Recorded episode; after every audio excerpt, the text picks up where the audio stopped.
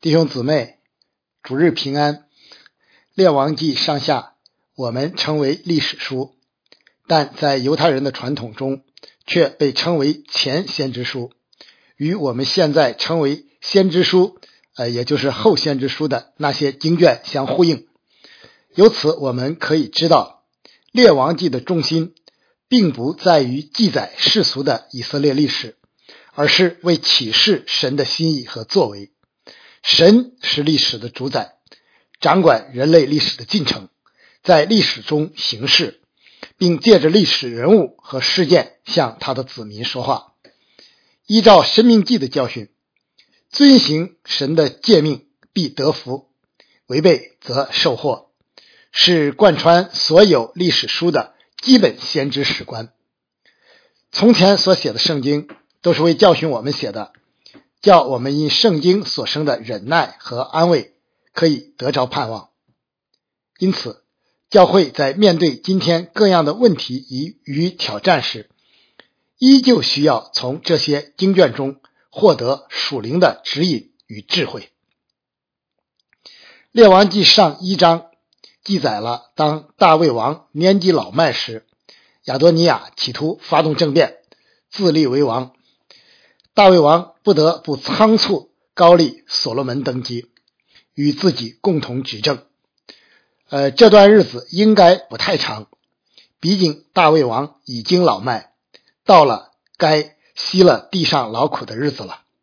于是，大卫王在离世前，给年轻、地位尚不稳固的新王所罗门留下遗训。所罗门王也忠实的执行了。所有这一切的结果。就是所罗门王的王位得以坚定稳固，至此，大卫王朝这场充满危险的首次王位交接才算告一段落。这就是我们今天要分享的第二章的主要内容。列王记上头两章的内容不见于历代志，因为那卷书刻意要强调。顺服耶和华必蒙福这一主题，故略去了这些相对负面的信息。啊，分享之前，我们先低头祷告。天父，感谢你启示了你的话语，叫我们可以查验何为你善良、纯全、可喜悦的旨意。以下的时间，恭敬的仰望，交托在主的手中，求主将那赐人智慧和启示的灵大大的赏给我们。开启我们，光照我们，好叫我们看出你话语当中的奇妙。听我们的祷告，奉主耶稣基督的名，阿门。我们先来看大卫王的遗训。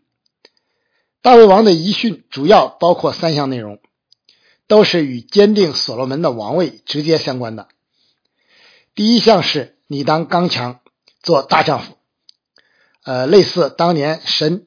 对刚刚接替摩西的约书亚的吩咐，呃，所罗门还年轻，做王时间短，没有多少执政经验，危机四伏，地位不稳，并且要独自处理国政等等，困难可想而知。这样的时候，刚强壮胆，不畏惧是必须的。如果优柔寡断，瞻前顾后，不仅王位难保，国家也因此会陷入灾难。老王因此勉励自己的儿子，要勇于面对现实并得胜。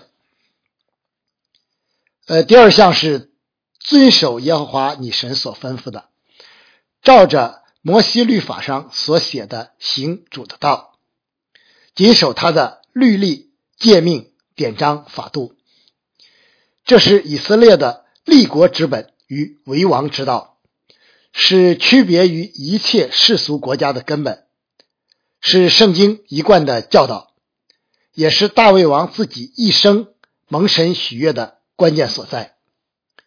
因为神的应许是：你无论做什么事，不惧往何处去，尽都亨通。只要这一条守住了，始终行耶和华眼中看为正的事。做王就成功了。其他的事情，不论涉及哪个方面，与此对比都算不了什么。大卫不愧是合神心意的好王，即使年迈，即使在前面王位交接的过程中有软弱，但灵性却一点也不昏聩。留给新王的，乃是属天的智慧和自己一生最重要的属灵心得。呃，上一项所说，刚强做大丈夫的核心，根本就是在于此。今天面对着我们自己服侍的岗位，面对着从主领受的托付，亲爱的弟兄姊妹，你听见大卫王的吩咐了吗？你当刚强。做大丈夫，谨守耶和华你神所吩咐的，照着摩西律法上所写的行主的道，谨守他的律例、诫命、典章、法度。这样，你无论做什么事，不惧往何处去，尽都亨通。阿门。第三项是关于所罗门王啊，第三项是关于所罗门王位所面临的各种威胁。主要来自两个方面，一是朝廷，以约押为代表，也包括亚多尼亚和亚比亚他，是比较直接的威胁；另一是民间，以比亚敏人世美为代表，包括各种不服大卫王朝的势力，具有潜在的危险性。呃，所罗门王要巩固统治，就必须尽快而有智慧的。消除这些隐患，及时清理各类危险人物。呃，大卫王只是指出了急迫的威威胁之所在，却没有做出具体安排，因为他相信所罗门王有足够的智慧与能力应付这些事。果不出所料，所罗门王确实处理的有条不紊、干净利索。呃，大卫王服侍完他的时代就安息了。除了这里留给所罗门的遗训以外，历代之上还记载了大卫留下的圣殿的蓝图，以及为建造圣殿做的各样预备。圣经肯定大卫是合神心意的君王，是后来列王的楷模。本经卷后面评论各王的时候。常是以是否效法他祖大卫为参照的。呃，令人遗憾的是，后来南北两国的诸王加在一起，不仅没有一个超过大卫王的，而且大部分根本就不效法他。呃，盼望得神如此的评价，当时每一位服侍之人竭力追求的目标。呃，现在我们来看。所罗门坚定王位。所罗门王年轻有为，灵性能力、勇气不凡，尤以智慧著称。在大卫王离世后，迅速清除了各种隐患，稳定了局势，巩固了自己的王位。从一开始就显出了治国理政的呃非凡才能。针对不同的威胁，所罗门王采取了不同的解决方式。呃，首先是对亚多尼亚，他当时是大卫王在世的长子，是自己的哥哥。显然，亚多尼亚自认王位应当属于自己。呃，尽管政变失败，但却依旧耿耿于怀，还在继续觊觎王位。由于得到宗教与军政界领袖人物的有力支持，成为所罗门王最大的威胁。呃，大卫大概爱子心切，没有专门提及他，但他却居心叵测的透过太后八十八，嗯，他的这个权势和影响力啊，都应该很大。呃，求所罗门将最后伺候大卫王的亚比萨赐他为妻。拥有前王的妃嫔，呃，尽管亚比萨没有正式的名分啊，但恐怕民众就是这么认为的。呃，实质上是在强调自己对王位的合法继承权。亚沙龙当年就是这么干的。这无异于又一次谋反。八十八一时也许一时没明白过来，但却如何瞒得住精明过人的所罗门王呢？他直截了当的捅破了这层窗户纸，并毫不犹豫的处决了亚多尼亚，从而消除了对自己王位最大的威胁。呃，其次是对亚比亚他，他尽管是当时的大祭司，但呢灵性却不怎么样。不仅没有站在耶和华神的一边，坚定的支持所罗门王，呃，反而与亚多尼亚联合，企图取而代之。显然，容留其继续担任担任耶路撒冷帐目的大祭司是不合适的。由于其参与政变夺权，性质严重，将去处决本无不当。但所罗门王念及他曾与父王大卫一起同甘共苦，以及在大祭司职任上服侍的忠心，呃，故免去其死刑，削职回乡，从此不得再担任大祭司。出于所罗门王的智慧。在这几个危险人物中，只有亚比亚他得以保全性命。呃，第三是对约雅，从始至终，他都是大卫王朝最有权势和影响力的臣子，长期做军队的统帅。他一生对大卫王和以色列国都还算忠诚，只是颇为桀骜不驯。呃，大卫王后期一直对其心存芥蒂。约雅不仅参与了亚多尼亚的政变，而且还身负血债，就是谋杀了扫罗的元帅亚尼尔和亚沙龙的元帅亚玛撒。呃，这两个人当时都已归附大卫。约雅是一个为了自己的利益可以不择手段的人，根基又深。具有相当的危险性。他看到了亚多尼亚和亚比亚他的下场，自知罪孽深重，难以逃脱被杀的命运。呃，于是跑去抓住祭坛的脚。呃，这个祭坛应该是大卫在耶路撒冷所立的帐幕中，企图借此保住性命。但摩西律法明确规定。人若不是埋伏着杀人，乃是神交在他手中，我就设下一个地方，他可以往那里逃跑。人若任意用诡计杀了他的邻舍，就是逃到我的坛那里，也当捉去把他致死。呃，约雅所犯乃是谋杀重罪，呃，当然得不到庇护。于是比拿雅奉所罗门王的命。处决了约雅，消除了又一个重大的威胁。呃，最后是对世美，他是扫罗王的族人。当年大卫躲避亚沙龙叛乱的时候，他曾在途中恶毒的咒骂国王及耶和华的受膏者。当时约雅的兄弟亚比筛就要杀他，为大卫所阻止。呃，但世美也是一个见风使舵的势利小人，见亚沙龙失败，又赶紧跑来讨好大卫。尽管大卫当日免于追究，但他清楚这是一个随时可能再兴风作浪的危险分子，这背后代表着一股企图复辟扫罗王朝的势力，必须严加防范。呃，为此。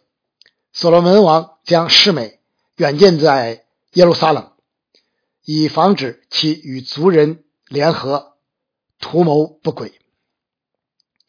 呃，并且要求世美指着耶和华神起誓，呃，这就是一件非常庄重严肃的事了。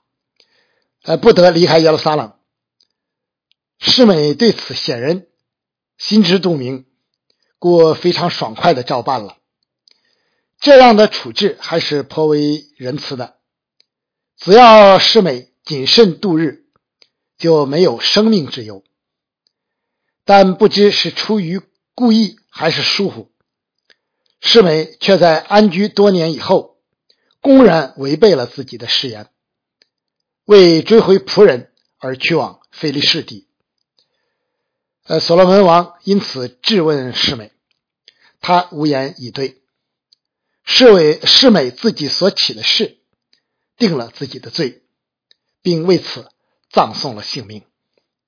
至此，大卫王临终遗训所交代的事都已办理整齐，威胁被清除，所罗门的王位得以坚固。这两章记载的历史。读来不免令人唏嘘。有人可能疑惑：为什么在神子民的国度中，同样会发生这样你死我活的争权夺利之事呢？大卫王是不是心胸狭窄，甚至有些阴险呢？所罗门王会不会过于残酷无情呢？呃，不可否认，这些记载中确实有不少。与我们熟悉的皇位争夺雷同的东西，令人难过。呃，作为基督徒，我们该怎样去看待才合乎中道呢？要回答这些问题，我想提醒弟兄姊妹注意以下四点。第一点是神的旨意不能拦阻，必定成就。神既已选定。所罗门作为大卫的继承人，新一代的以色列国王就一定会使其坚固的。任何对王位的挑战，本质上都是对神直接的挑战，就是企图拦阻神旨意的成就，其失败就是不可避免的，下场不可能不悲惨。从这个意义上说。大卫和所罗门的所作所为，不过是遵行神的旨意罢了。除此之外，我们还应该看到更深的一层，比如大祭司亚比亚他被废，完全应验了神当年对以利家的审判。呃，可以这个参照这个撒母耳记上第二章啊，因为亚比亚他正是以利的后人，这个家族。从此再不得为祭司，而撒都这个犹太传统呢，认为撒都该人呢是由这个名字来的，一脉被存留，也为后来的以西结先知所肯定。这个记载在以西结书的四十四章。再比如，大卫当年犯奸人奸淫受审判，刀剑必永不离开你的家。至此，兄弟西墙。也是这一审判的继续吧。当然，我们更应该记得的是，神早已与大卫立约：“你的家和你的国必在我面前永远坚立，你的国位也必坚定直到永远。”马太福音清楚的记载，唯有大卫、所罗门的传承，才是大卫之约，呃，也就是真正弥赛亚王位。传承的次序，这提醒我们，对于神所设立的教会领袖，不论是单个教会内部的，还是众教会之上的，我们都要尊重顺服，以免因抵挡神而受审判。呃，守望教会的征战已经转入了新的阶段，我们不再处于征战的最前沿了，各方面的调整。在所难免，因此清楚主的旨意，并坚定并坚定的跟随主所设立的属灵领袖，对教会和个人都是非常重要的。第二点是神的公义必定彰显。呃，传道书说，凡事都有定期，天下万物都有定时，生有时，死有时，栽种有时。拔除所栽种的也有时，杀戮有时，医治有时，拆毁有时，建造有时。犯罪的必要因此被追讨、受审判，这就是神的公义。约雅、施美既犯死罪，就应当付出生命为代价，不能白头安然下阴间。出于神不可测度的智慧，呃，我们不一定知道这报应的确切日子，但即便今世不报，最终的审判也是谁都逃不过的。大卫王因着种种理由，在位时没有追讨，但神却定义在此时追讨约雅和世美的罪，并借此兼顾所罗门的王位。震慑并解戒警戒那些心怀不轨之徒，岂不是公义的吗？岂不当令我们敬畏吗？在这个意义上，所罗门王乃是替天行道，没有什么可责之处。而与这些审判相反的，大卫吩咐所罗门善待巴西来的众子，同样彰显了神的公义。叫个人按着本身所行的，或善或恶受报。今天有人诋毁、攻击神所设立的仆人和主所使用的教会，却毫不惧怕。特别是那些教会中的人哈，我实在替他们捏一把汗。须知落在永生神的手里，真是可怕的。但愿我们都能谨慎。口舌，免得因犯罪而招致主公义的审判。呃，第三点是不可试探神，罪之恶，罪驱使人走向毁灭的力量，以及人性的败坏与软弱等等，常常没有引起我们足够的警觉。即便是认识神的人，在这方面也不能完全免疫。所罗门接续大卫为王是出于耶和华，尽人皆知。亚多尼亚自己不仅明白，还亲口对八十八提起过，但他却公然公然试探神，试探所罗门王。这是自己送命啊，实在怪不得别人。所罗门王早就警戒过，他若做忠义的人。连一根头发也不知落在地上，他若行恶，必要死亡。但对王位与权力的贪婪，却远远胜过了他的理智与自制，最终导致了亚多尼亚的毁灭，步了亚沙龙的后尘。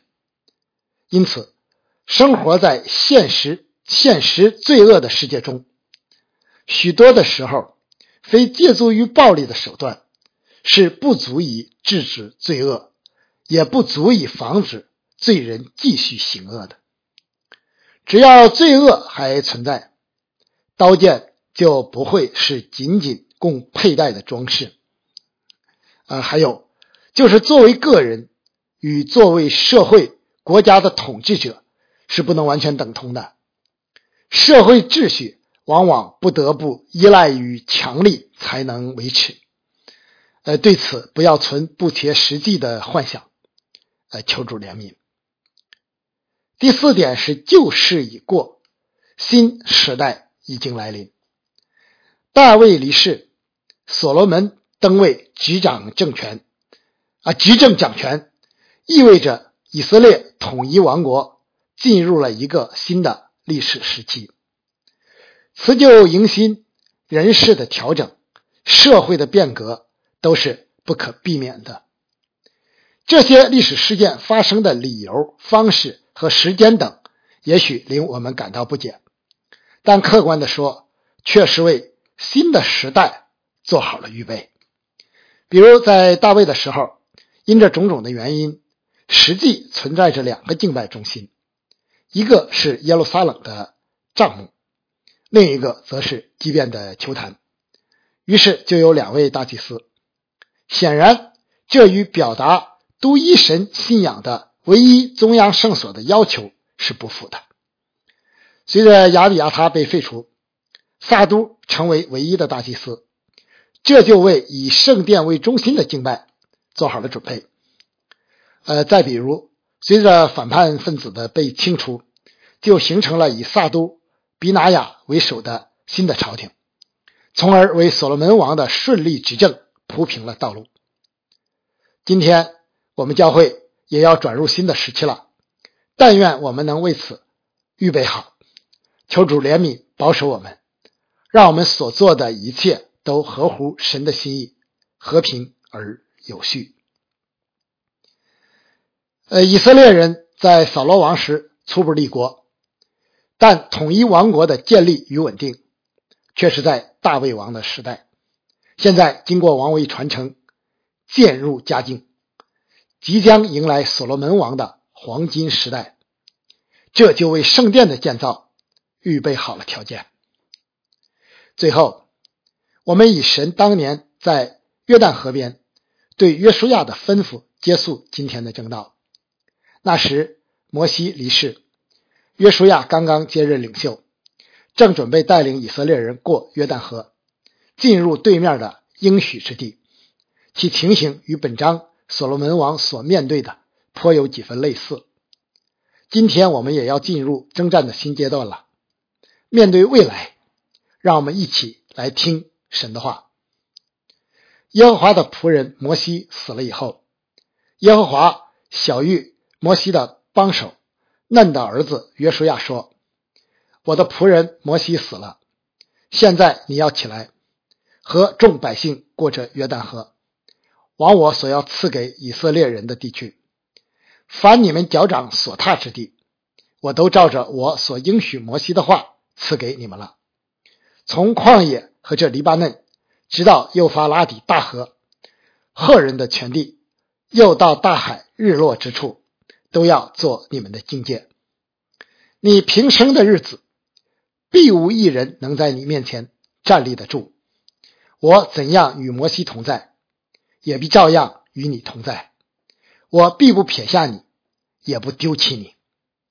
你当刚强壮胆，因为你必使这百姓承受那地为业，就是我向他们列祖起誓应许赐给他们的地。只要刚强、大大壮胆，谨守遵行我仆人摩西所吩咐你的一切律法，不可偏离左右，使你无论往哪里去都可以顺利。这律法书不可离开你的口，总要昼夜思想，好使你谨守遵行这书上所写的一切话。如此，你的道路就可以亨通，凡事顺利。我岂没有吩咐你吗？你当刚强壮胆，不要惧怕，也不要惊慌，因为你无论往哪里去，耶和华你的神必与你同在。阿门。愿主保守祝福他自己的守望教会。阿门。